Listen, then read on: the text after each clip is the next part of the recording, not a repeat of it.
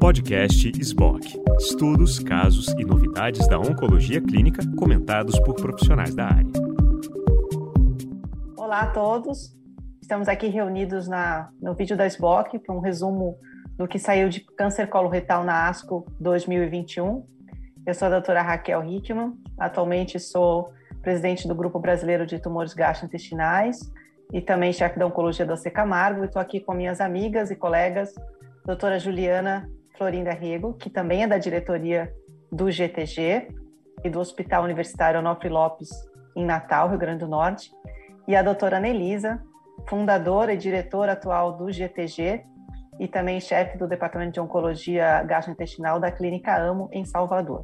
Então, entre nós três, a gente vai fazer um resumo aí, comentário sobre os principais estudos da ASCO em colo retal.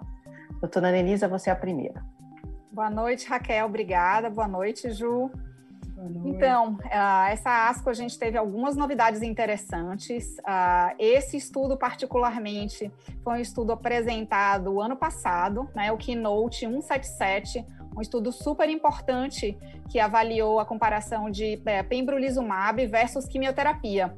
Ah, em um subgrupo de pacientes com instabilidade microsatélite, câncer coloretal metastático em primeira linha. E o que o autor ah, principal, Dr. Thierry André, é, apresentou esse ano foi a análise final de sobrevida global. Então, é um estudo é, bem esperado. Só para a gente recordar um pouquinho o desenho, né? Como eu falei, uma comparação de pembro versus quimioterapia. Quimioterapia podia ser alguma das combinações, ou Folfox ou Folfiri, ou com bevacizumab ou com cetuximab, mas os pacientes tinham que ser é, instáveis de microsatélite, por imunohistoquímica ou por PCR. Ah, e é, virgens de tratamento, então era um esquema de primeira linha, tá? Ah, o, uma coisa muito importante é que no grupo de quimioterapia poderia haver crossover para pembrolizumab. E foi um estudo desenhado para um, uh, endpoints duais, né? Então, ou a sobrevida livre de progressão ou sobrevida global, o que fosse positivo, o estudo seria considerado positivo, ou um ou outro ou ambos.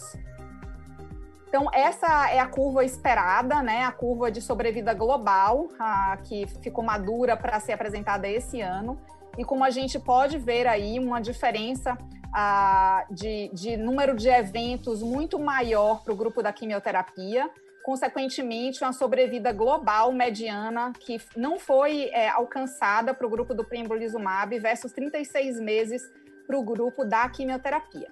É, estatisticamente, é, o P não foi considerado significativo porque eles tinham um P estimado de 0,0246. Então, o P uh, ultrapassou um pouco. Mas, como a gente pode ver, as curvas é, claramente se separam, tá? Especificamente aí aos 36 meses, a gente tem 61% dos pacientes do grupo de pembrolizumab vivos versus 50% do grupo dos pacientes com quimioterapia. Aqui apenas uma atualização né, da sobrevida livre de progressão é, mostrando a manutenção dos dados que a gente já tinha, 16 versus 8 meses, favorecendo também o pembrolizumab. E um dado novo também adicional, a sobrevida livre de progressão 2, tá? Depois que os pacientes tinham é, progredido mesmo, né? Lembrando que houve um crossover, mas mesmo assim, quando a gente vai aqui no, na marca dos 36 meses, a gente tem 60% dos pacientes ah, do pembrolizumab é, livre de progressão versus 39% dos pacientes com quimioterapia. Também, assim, numericamente, extremamente é, interessante esse resultado. Então, acho que a gente para por aqui, né? É, selecionamos esses slides principais e vamos abrir aí para o debate, né? É, o que é que, que é que a gente acha, né? Eu já falei um pouco do que eu acho. Eu acho que apesar de de estatisticamente esse estudo, é, pelo menos a sobrevida global, é, não ter alcançado P desejável, mas é um estudo claramente positivo, né? É, ele não precisava nem da positividade da sobrevida global para ser considerado positivo, como mencionei, são endpoints é, duais, né? Então ele já tinha positividade do sobrevida livre de progressão. E fora isso, 60% dos pacientes fizeram crossover, né? Então, eu queria saber o que, é que a Raquel e a, a Ju pensam disso. Eu ia falar exatamente agora sobre esse crossover, porque aproveitando esse slide que está em tela, né, que é a, sobre, a sobrevida livre de progressão 2, que é do início do tratamento até a progressão à segunda linha de tratamento, e a gente tendo esse crossover de 60%, ou seja, os pacientes que começaram por químio, 60% deles receberam imuno em segunda linha. E mesmo assim, houve uma diferença de mais do que o dobro de sobrevida livre de progressão mediana, mostrando que talvez realmente essa sequência ela importe, essa sequência ela pode ser que sim seja significativa, de a gente começar por imunoterapia. E esses pacientes que respondem, eles parecem responder por muito tempo, que eu acho que talvez esse seja, essa seja a grande vantagem da imunoterapia nesse paciente. No slide anterior, quando a gente olha a sobrevida livre de progressão aos 12 meses do grupo da imuno, esses 55% dos pacientes não progrediram. Quando a gente olha em 36 meses, dois anos depois, 42% não progrediram. Então, apenas 13% dos pacientes que estavam imuno progrediram entre o primeiro e o terceiro ano. É um número muito baixo, né, para um segmento tão longo. Então, são pacientes que parecem responder de forma bem duradoura. Eu acho isso bem interessante. Acho que é uma conduta que vem aí realmente para ficar nos pacientes com instabilidade de microsatélite. Concordo com vocês e apenas para acrescentar dois comentários. Um é a preocupação que a gente tem com a taxa de progressão upfront, que é maior no grupo de pembro versus de químio, e a gente fica na dúvida se talvez químio e imuno não seja melhor do que imuno de cara para esses pacientes, né? Uma vez com doença de maior volume, risco de obstrução, como carcinomatose peritoneal. Mas isso a gente espera estudos futuros para dizer. E o segundo comentário é que poucas vezes a gente vê um dado tão impressionante, uma magnitude de efeito tão grande. Em oncologia, eu diria oncologia gastrointestinal mais ainda, né? Que a gente é carente de dados tão, tão robustos. E como seria bom se a gente tivesse, pudesse prover acesso, né, para todos os pacientes, né? não só do setor privado, mas os pacientes do SUS. Eu não, não, acho que todas as terapias novas devem ser incorporadas, mas essa com certeza deveria ter ser disponível para todos os pacientes do país. Essa é uma curva que muda a realidade, né? É. Muda a realidade dos pacientes. Muito bom. Ju, agora são os seus estudos. Eu trouxe dois estudos para a gente discutir. O primeiro é o FIRE 4.5, é um estudo de fase 2, está aberto, pode passar, né? Próximo. É, o estudo que ele selecionou pacientes, um grupo específico, que era de pacientes com BRAF V600E mutados, e esses pacientes foram randomizados na proporção 2 para 1 para Fofoxiri mais Cetuximab versus Fofoxiri mais Bevacizumab como tratamento de primeira linha. O endpoint primário foi taxa de resposta, pode passar. E o que ele viu foi que a taxa de resposta objetiva no grupo do Fofoxiri mais Cetuximab foi de 49,2%, enquanto no Fofoxiri mais o Bevacizumab foi de 60%, um P não significativo mostrando que não teve diferença significativa entre esses, esse número de taxa de resposta. Pode passar. Quando a gente vai ver a curva de sobrevida livre de progressão, houve um ganho para o grupo do Folfoxiri com bevacizumab, que mostrou uma sobrevida livre de progressão mediana de aproximadamente 10,1 meses, enquanto o Folfoxiri mais o cetuximab de 6,3 meses, aqui com o P significativo. E no próximo slide, a gente vê a sobrevida global, que são dados que ainda não estão maduros, mas eles já sugerem que tenha sobrevida global semelhante entre os dois grupos. Então, de diferente que a gente vê nesse estudo seria a sobrevida livre de progressão, favorecendo a combinação do Folfoxiri mais o Bevacizumab, e uma taxa de resposta que de diferença de estatística não foi significativa, mas foi numericamente maior na combinação do Folfoxiri mais o Beva nesses pacientes BRAF mutados em primeira linha de tratamento. Acho que foram só esses três slides, exatamente, foram só esses três slides que eu trouxe para a gente discutir. Ah, estudos randomizados é, prospectivos para pacientes BRAF mutado em primeira linha não é comum da gente ter, né? Então esse estudo ele trouxe é, essa análise que eu achei assim bem interessante porque é uma coisa que a gente tem dúvida. A gente já tem alguns dados anteriores que sugerem que os pacientes com BRAF mutado não vão bem com anti-GFR, então a gente já tem uma tendência a começar a combinação com o bevacizumab e o estudo mostra que a sobrevida livre de progressão foi realmente superior no grupo com o bevacizumab, apesar de ser um estudo de fase 2. Queria saber a opinião de vocês, se tem algo a acrescentar a isso aqui. Então, eu, eu fico muito feliz que esse estudo tenha sido desenhado, né? É, porque apesar de nossos conceitos, né, é, prévios de realmente a tendência à, à ausência de benefício dos anti-AGFR nos pacientes BRAF é, mutados, isso não é uma, uma é, premissa 100% aceita, né? Então, acho que essa dúvida, esse gap de dúvida, é, esse estudo acho que é, clarifica, né? Embora os dados de sobrevida sejam ainda imaturos, mas vão muito em linha do que a gente pensa, né? Que realmente a, os anti-GFR com BRAF mutado não é uma combinação desejável, e vão muito em linha também com a porcentagem de pacientes é, do lado direito, né, que a gente sabe que tinham nesse estudo, né, coincidentemente com o perfil molecular, né, a maioria dos pacientes eram uh, uh, do lado direito e, e também vai, o, os resultados vão em linha, né, de favorecer uh, o bevacizumab os anti-VEGF com combinação nesses pacientes. Então, achei um estudo muito, muito interessante, esclarecedor e até corajoso, né, de desenho. E a gente estava comentando antes que os autores parecem até ter é, apostado no braço do, da intensificação de tratamento, né, um triplet com cetuximab, que é, no, no, grupo normal não BRAF mutado é a combinação talvez mais ativa, né, com taxas de resposta maiores. Então, eles apostaram tanto nessa combinação que fizeram uma randomização 2 para 1, né? É, mas, assim, eu acho que, que a realidade dos dados acabam mostrando que, que o, o que a gente pensa é, como biologicamente racional foi, foi comprovado aí no estudo. É, acho que o, estudo ele mostra que, que, a quimioterapia é o tratamento padrão, né? Eu questiono qual o que, que o bevacizumab está fazendo aí. Então, Provavelmente a quimioterapia tripla talvez seja o, o tratamento que deve ser utilizado nessa doença tão agressiva. Mas é, a gente tem que lembrar que recentemente tem sido discutido a subclassificação dos pacientes com tumor BRAF V600E, né, o subtipo B1, B2 e B3. Então, nem todos os BRAF são iguais. Então, a gente vai indo cada vez para um, subgrupos muito raros. É, Recentemente eu tenho um paciente com mutação BRAF de câncer de reto que tem um comportamento super indolente, nem parece um V600E. Então a gente ainda está aprendendo sobre essa doença. Mas aqui acho que esse estudo realmente é muito, muito bom.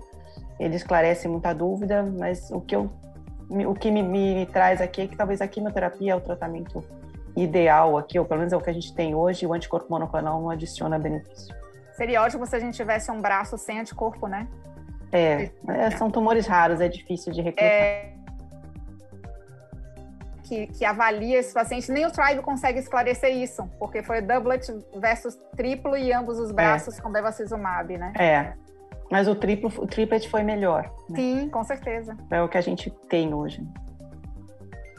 Exato. Vamos para o próximo. O terceiro estudo é o Destiny Trial, que é um estudo de fase 2 em pacientes HER2 positivos com câncer coloretal metastático.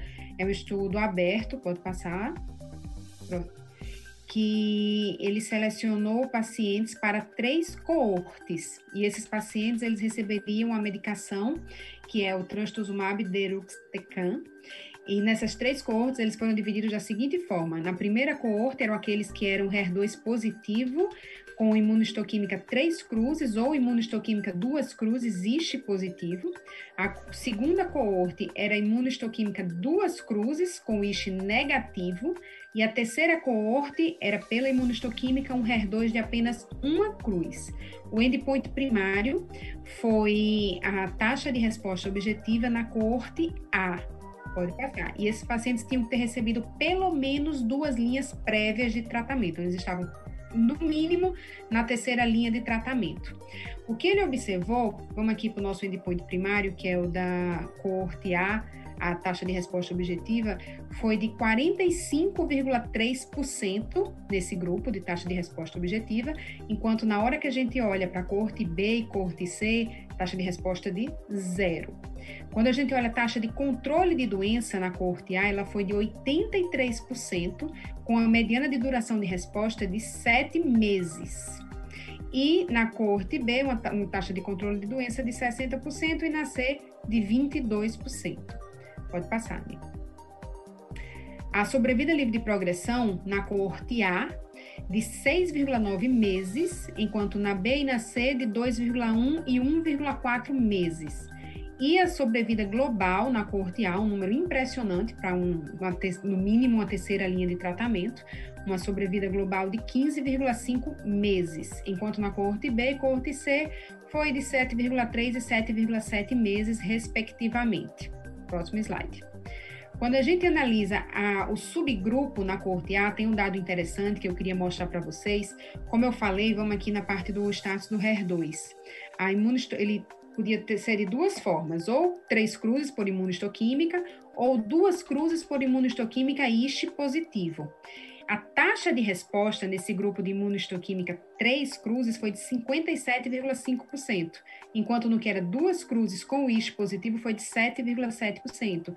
Então, o que isso, isso, sugere é que aquele grupo que realmente parece se beneficiar no câncer colorectal HER2 positivo é aquele que apresenta três cruzes por imunohistoquímica, que teve essa taxa de resposta bem interessante enquanto que as cortes B e corte C, que é do o que tinha o HER2 duas cruzes e uma cruz, eles não parecem se beneficiar da medicação. O estudo ele conclui dizendo que o trastuzumab deruxtecan ele é ativo no câncer coloretal três cruzes e isso merece ir para um estudo de fase 3 para confirmar esses dados. Próximo slide, a gente chama atenção para o principal efeito colateral, na verdade não é nem o principal, é o que deve, devemos ter mais cuidado, né? Não é o mais comum, mas é o que deve chamar mais a nossa atenção, que é a doença pulmonar intersticial. Teve três pacientes foram a óbito por esse motivo no estudo, então ele chama atenção que se o paciente começar a apresentar sinais sugestivos de pneumonia, a medicação deve ser interrompida, deve ser iniciado o corticoide, e o paciente precisa, a gente ficar, tem que ficar atento a isso nessas medicações para evitar que chegue nesse grau 5. Queria ouvir é. agora a Raquel, o que, é que elas querem acrescentar sobre isso aqui. Esse estudo também, assim, eu acho que é um estudo muito importante, né? Praticamente uma necessidade não atendida, né? Uhum. Nesse subgrupo de pacientes com HER2 é, positivo, né? É, altamente positivos, especialmente a, essa coorte A é, e que já foram politratados, essa é uma necessidade não atendida, né? E com uma droga que, que chega nova nesse cenário, né? Então, é um estudo bem importante, né? É, certamente que vai é, caminhar para outra fase, né? Estudo de fase 2 ainda, mas que já mostra um potencial muito grande. Eu acho que algumas coisas chamam atenção. Primeiro que 30% dos pacientes já tinham sido previamente tratados com anti-HER, tá? E mesmo nesse grupo tratados previamente com anti-RE, eles atingiram taxas de resposta muito altas, uhum. se, eles, se eles eram imunistoquímica 3 cruzes positivo. Resultados similares aos não previamente tratados. Então, isso é um ponto importante, né? Porque geralmente a gente vai tratar em alguma das linhas prévias com anti-RER, né? Então, é bom saber que a droga funciona mesmo assim. É, a outra coisa é, no grupo que é duas cruzes positivo de imuno com FISH positivo, talvez o nosso entusiasmo caia muito, né? Em termos de usar essa droga, né? Porque a taxa de resposta realmente é muito diferente. E as curvas também. É, e talvez o terceiro comentário é o que a gente faz com esse efeito adverso grave, né? É, são 9% dos pacientes que tiveram um efeito adverso muito grave, né? Em três pacientes levando a óbito. Então, acho que esse vai ser um dilema que a gente vai aprender, talvez, a, a tratar, né? O que é que você, que você pensa, Raquel? Eu concordo, e eu, assim, teve essa apresentação do Deruxtecan e teve uma apresentação do My Pathway também, que foi o, o basket de trastuzumab e pertuzumab para tumores HER2. Então, acho que o HER2 ele vem ele vem cada vez mais se estabelecendo como um alvo agnóstico, né? Então a gente vai utilizar em tumores gastrointestinais onde tem amplificação e hiperexpressão de HER2. Esse o deruxtecan, o resultado é muito impressionante. Acho que vai ser até difícil fazer um fase 3, né? É, mas esse evento adverso ele assusta, até porque a gente não está habituado com ele. A gente vai ter que é, essa droga vai vir, a gente vai aprender a manejar. E a gente precisa ver até no contexto é, Brasil como é que isso se comporta. Pacientes fumantes é um fator de risco, pacientes, enfim, com outros tipos de comorbidade, isso a gente vai ter que entender também. Mas realmente o, resultado ele é impressionante, como outras terapias de bloqueio HER2 a gente tem visto em outros tumores, sempre com a hiperexpressão. Um, dos comentários que eu achei interessantes do, do autor principal, né, é, que é o Takayushi Yoshino, ele, ele comentou de que quanto mais cedo puder iniciar o corticoide, assim que se suspeitar uh, do efeito adverso, é, parece que é mais produtivo. Então, assim, realmente, essa, como a Raquel mencionou, a gente vai ter que aprender a manejar aprender. Esse, esse efeito adverso. É, Bom, agora a gente tem, eu vou mostrar dois estudos, acho que eu posso mostrar os dois, a gente discute no final, porque eles são parecidos, né? Um primeiro é o estudo Panamá, então são dois estudos na sequência que discutiram a dose e intensidade é, do tratamento de doença metastática com manutenção, des desescalando a manutenção. Então, o primeiro é o Panamá, próximo, que foi um estudo fase 2 randomizado de pacientes com câncer coloretal metastático e tumor RAS selvagem, que iniciava o tratamento com Folfox e panitumumab por seis ciclos. Aqueles que tinham não tinham tido progressão, então seja resposta ou doença estável, eram então randomizados para seguir com a manutenção só com fluoracil leucovorin ou essa quimioterapia mais o panitumumab. Na progressão, os pacientes poderiam ser é, retratados com o Folfox, no caso do braço do panitumumab, e no braço do fluoracil, Folfox e panitumumab. Próximo. Esse é o desfecho primário, e para qualquer estudo de manutenção é um desfecho meio óbvio, né? Então, foi mais, mais prolongada essa sobrevida ali de progressão para o braço do panitumumab, mediana de 8,8 versus 5,7, estatisticamente significativo, próximo, sem ganho de sobrevida global, que era um desfecho secundário, a gente nem espera que isso ocorresse, próximo. E aqui o que chama atenção é que quando os pacientes tinham progressão em um dos braços, eles podiam então ser retratados com o e panitumumab. No braço do panitumumab, a reintrodução da oxaliplatina levou a um PFS de 3,3 meses na mediana. Já a sobrevida livre de progressão mediana no grupo do 5-fluoracil, que foi então retratado na progressão, adicionando oxali e panitumumab, foi 5,8 com uma taxa de resposta interessante, de quase 35% versus 9%. Então, esse estudo ele traz aí a ideia de que se a gente somar, né, aí o, o tempo de controle de doença, sobrevida de progressão do primeiro momento, mais a da, do retratamento, dá muito parecido entre os dois braços, dá em torno de 10, 11, 12 meses entre os dois braços o que leva a gente a pensar: será que é necessário manter o tratamento ou se a gente pode fazer a estratégia do stop and go do Optimox? Né? Então a gente leva para discussão. Próximo, por favor. E o outro estudo, esse sim, um fase 3, um estudo inglês, o Focus número 4, que também testou a estratégia da manutenção, mas aqui comparando capecitabina versus observação, um controle ativo. Próximo. Então, um estudo é, de superioridade. Então, os pacientes começavam o tratamento de primeira linha de quimioterapia é, e aqueles que não tinham tido progressão em quatro meses poderiam randomizar para seguir com capecitabina sozinho, sem bevacizumab, que é uma discussão, né? Ou só a observação. Próximo. O desfecho primário era sobrevida ali de progressão, claro, o estudo de, de manutenção foi maior para quem seguiu o tratamento, quase quatro meses para capecitabina, quase dois meses para quem parou, teve férias de tratamento. Na, na análise de subgrupo aqui para Forest Plot, não sugere muita diferença entre os grupos. Aparentemente, é, ter tido doença estável parecia ser um pouco melhor para manutenção, mas isso é uma análise subgrupo. Próximo. Na sobrevida global, também não teve ganho de sobrevida global, era um desfecho secundário. E é difícil avaliar a sobrevida global no contexto hoje de câncer coloretal com tantas outras opções de tratamento. E nenhum subgrupo também se destacou para o benefício da manutenção. Próximo. Esse é o último, eu acho, né? Sim. Então, esses são os dois estudos de manutenção e a gente pode abrir aí para discussão. A minha opinião é que o stop and go é muito bem-vindo, diminui toxicidade, diminui custo e não altera a sobrevida global dos pacientes. Químio eternamente ninguém aguenta. Mas vamos ver as opiniões. Ju, Anne primeiro, depois Juliana.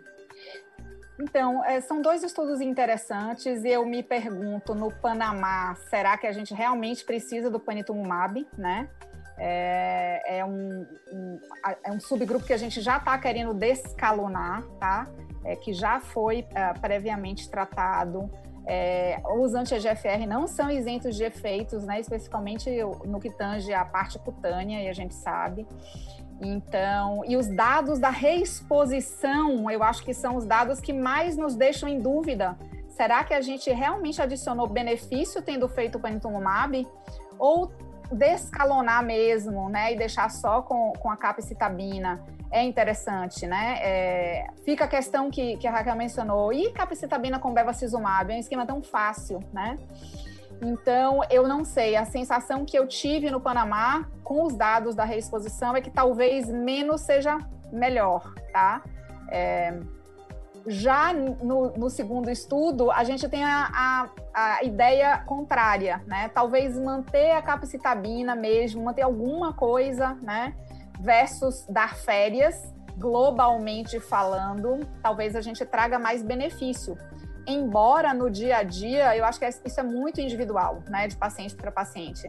E às vezes pe pequenos períodos de férias, especialmente nos pacientes que estão estáveis há bastante tempo, que desejam essa, esse respiro, né, é, eu acho que ainda é totalmente é, factível e legítimo, né, a depender do caso. É, eu concordo e eu acho que, é, reforçando o que você falou, isso é uma escolha muito individual, né? A gente não vai fazer para o paciente B o que a gente faz para o paciente A, que também não vai fazer para o paciente C. Então, é muito individual a depender de cada paciente. Mas os dados do primeiro estudo, esse dado de reintrodução, particularmente a questão da taxa de resposta, me faz pensar assim: na hora que a gente vai descalonar a quimioterapia, a descalonar o tratamento, a gente já muito provavelmente a gente está num cenário de doença bem controlada, o paciente não está precisando de taxa de resposta, mas na hora que ele progredir, talvez ele precise de taxa de resposta. Então, talvez seja mais interessante a gente suspender e reintroduzir na progressão, que é quando ele vai estar precisando da taxa de resposta, e não naquele momento em que eu decido dar férias, de, de, de descalonar o tratamento para ele.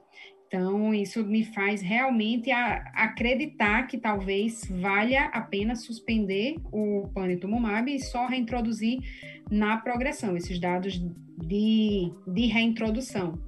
E o segundo estudo, como Raquel colocou, é difícil a gente avaliar sobrevida global diante de tantas linhas posteriores, mas é uma sobrevida global semelhante. Então, isso me deixa até confortável de, em determinados casos, parar totalmente em determinados casos de pacientes que estão com doença bem controlada, que estão sem sintomas, oligometastático, que a gente tem o paciente acompanhando de perto, de certa forma, assim, na nossa mão, eu fico relativamente tranquila em parar, principalmente com um dado que me mostra a sobrevida global semelhante, parando total, dando férias total, ou deixando só com capecitabina. Quem está assistindo pensa até que a gente ensaiou, né? Porque a gente concorda em tudo, né? Mas não foi ensaiado, tá? Não, não mesmo. Nem deu tempo. Bom, acho que já que foi isso. Esperamos que tenha sido útil. Boa noite. Obrigada, pessoal. Boa noite.